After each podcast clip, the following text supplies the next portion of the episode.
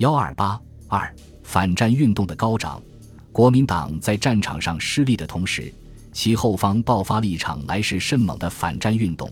此次运动以大学生为主力，得到社会各界的支持，使国民党的统治基础大为动摇。学生运动最初起因于经济危机，自二月间经济紧急措施实施之后，物价在强力管制下略微稳定了两个月。四月下旬以后，物价再度开始急速上涨。上海五月的物价指数比四月上涨了百分之七十，米价上涨更为惊人。四月为十五万元一担，五月即涨为三十一万元，翻了一番以上，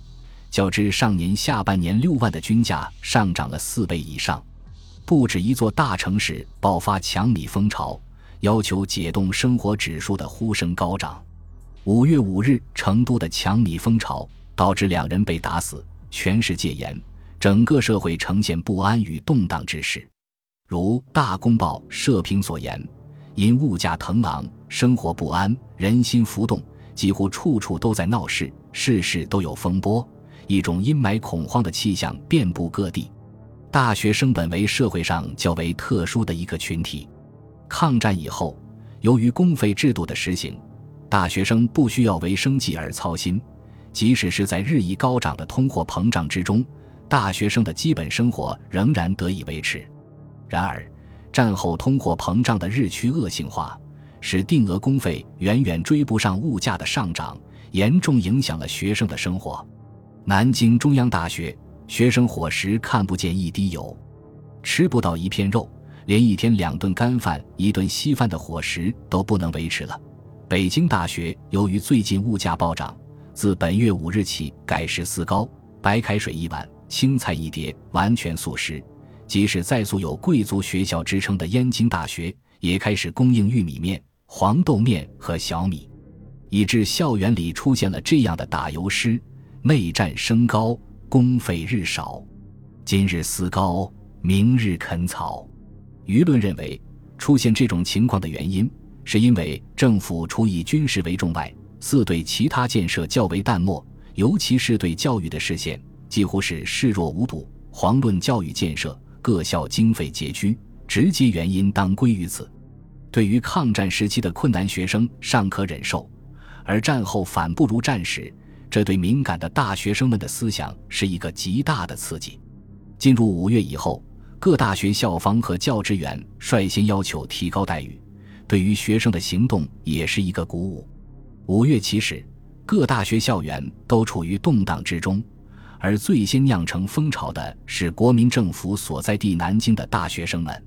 五月十三日，中央大学学生第一次向政府发起请愿，要求副食费增加一倍。但行政院秘书长甘乃光接见请愿学生时一拍官腔，不仅对学生没有安抚，居然说出什么“中国穷，物资缺乏，所以物价一涨，你们吃不饱是实在的情形。可是全国人民都吃不饱，我也吃不饱。”我的儿女也吃不饱，甘的一番言辞更激怒了学生。中大学生立即决定联合全国大学采取一致行动，导致学运迅速兴起，很快便到了国民党难以控制的程度。五月十五日开始，南京学生连续举行反饥饿请愿游行，政府官员不是温语劝慰，而是一副官僚架势，不能缓和学生的情绪。教育部部长朱家骅表示。学生要求为绝对办不到的事，学生问钱哪里去了？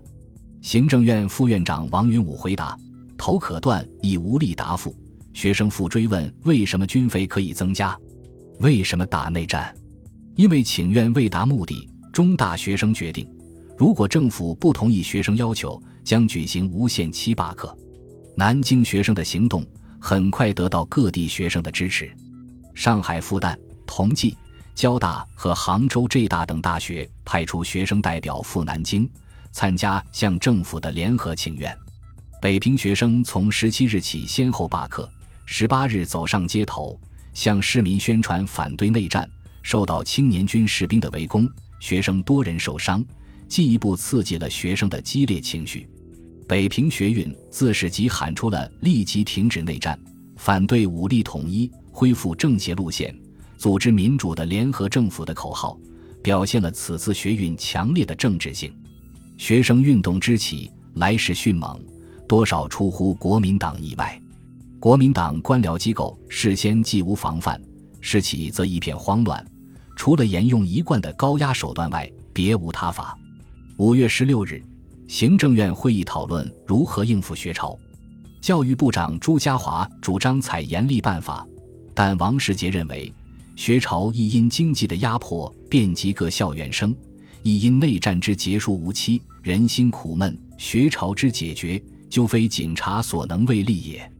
但此时军事与经济形势对国民党军极为不利，他不能容忍学潮再动摇其后方统治。十八日，国府委员会匆匆通过维持社会秩序临时办法，称京沪等地竟有若干学校学生及一部分工商界职工相率极重请愿，迭提过当要求。处以越轨行动，妨害公务，阻碍交通，险系有意鼓动风潮，扰乱社会秩序，破坏行政措施，实议政府所难做事。办法规定，不得越级请愿，请愿代表以十人为限。如有学生罢课、民众罢业、罢工及游行示威等情事，各地行政主管机关应采取必要措施或予以解散。凡不遵守以上规定者，当地政府应采取紧急处置，做有效之制止。当日，蒋介石发表谈话，指责学运受共产党直接、间接之策动，以达成其夺取政权、推翻中华民国之企图，因此绝非政府所能许可，亦绝不能有所姑息。在这个谈话中，蒋声色俱厉地质问：国家何贵有如此之学校，亦何惜于如此自私暴力之青年？将不能不采取断然之处置，完全没有了一国元首的气度。教育部据此通令各大学，近来学生之罢课游行、请愿要挟、荒废学业、扰乱治安、逾越教育范围行为，书应予以纠正。下令已罢课者即日复课，并查明滋事分子，分别主从，从严惩处；为首者一律开除学籍。由此可见。国民党及其领袖蒋介石离社会的脉搏相距甚远，他们已经完全被自身的既得利益蒙蔽了眼光。国民党的处置并未能压抑学生运动，反而激起了学生反抗的高潮。五月十九日，京沪苏杭区十六所专科以上学校学生代表在南京中央大学集会，决定次日举行联合请愿游行。会议通过的宣言几乎。我们不要自相残杀的内战，我们要饭吃，要图书，要仪器，要教授，要安定的生活。要求全国教育经费提高到总预算的百分之十五，学生副食费增至十万元，以后按物价指数逐月调整。专科以上学校学生一律享受公费待遇，提高教职员工待遇，并按物价指数逐月调整。请政府拨付充分外汇。教学校订购图书仪器及科学器材。会议通过的游行口号包括反对内战、遵循政协路线、反对征兵征粮等内容。五月二十日这一天，南京、北平、天津等城市都爆发了大规模的学生反饥饿、反内战游行。在南京，游行历时自晨至晚，学生与奉命阻拦的军警宪兵发生冲突，酿成流血事件。学生数十人受伤被捕，实为“五二零”惨案。在北平，游行最富于政治性，学生们明确地将反饥饿与反内战联系起来，在宣言中声明：老百姓要团结、和平建国，而这反动腐败的一群却要实现武力统一、征兵征粮，一切为内战，不顾老百姓的死活。在这紧急关头，为这千百万老百姓要活命。为着我们自己要活命，我们忍痛暂时牺牲学业，放下书本，进行反饥饿、反内战运动。其后又在递交北平行营的请愿书中明确提出：我们追根求源，知道目前中国社会一切混乱不安的局面，都是因为政治上不民主及打内战的关系。所以，我们更要求政府立即停止内战，恢复政协路线，实行民主政治。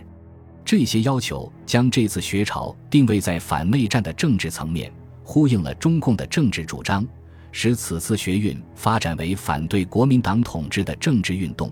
这是与中共的领导和动员分不开的。自上年底反美学生运动发生之后，中共对国统区组织发出指示，认为民主爱国运动的基础正日益扩大，与解放区自卫战争的胜利已见能起着配合作用，要求必须注意纠正对群众运动与民主来潮估计不足的右倾观点，加强对学校学生组织的领导、发展和巩固。还在此次学运发生前。中共已确定了国统区工作战略策略是扩大宣传，避免硬碰，争取中间分子，利用合法形式，力求从为生存而斗争的基础上，建立反卖国、反内战、反独裁与反特务恐怖的广大阵线。同时，在斗争中要联系到，有时要转移到经济斗争上去，才能动员更广大群众参加，而且易于取得合法形式。有了经济斗争的广大基础，也易于联系到反特务、反内战的斗争上去。学运兴起之后，中共认为蒋管区要饭吃，要和平，反对借外债打内战的任何一种斗争，不管其主观想法如何，其客观意义都在搞垮蒋介石统治，甚至统治阶级内部的斗争，乃至相互埋怨美帝国主义对蒋介债的犹疑。都可看作搞垮蒋介石统治的间接帮助，所以，我们尽管放手动员群众进行反饥饿、反内战、反借款的斗争，向蒋政权要饭吃、要和平、要自由。与反美学潮的突发性不同，此次学运基本上是在中共预先有计划的组织和领导下进行的。中共以隐蔽精干、长期埋伏、积蓄力量，以待时机的国统区工作方针和有理。有利有节的行动策略为基础，从一般群众可以接受的反饥饿、求生存口号入手，继之以反内战的政治性口号，目的是利用国民党政策的不得人心，造成国民党后方的不稳，从而配合战场作战。本集播放完毕，感谢您的收听，喜欢请订阅加关注，主页有更多精彩内容。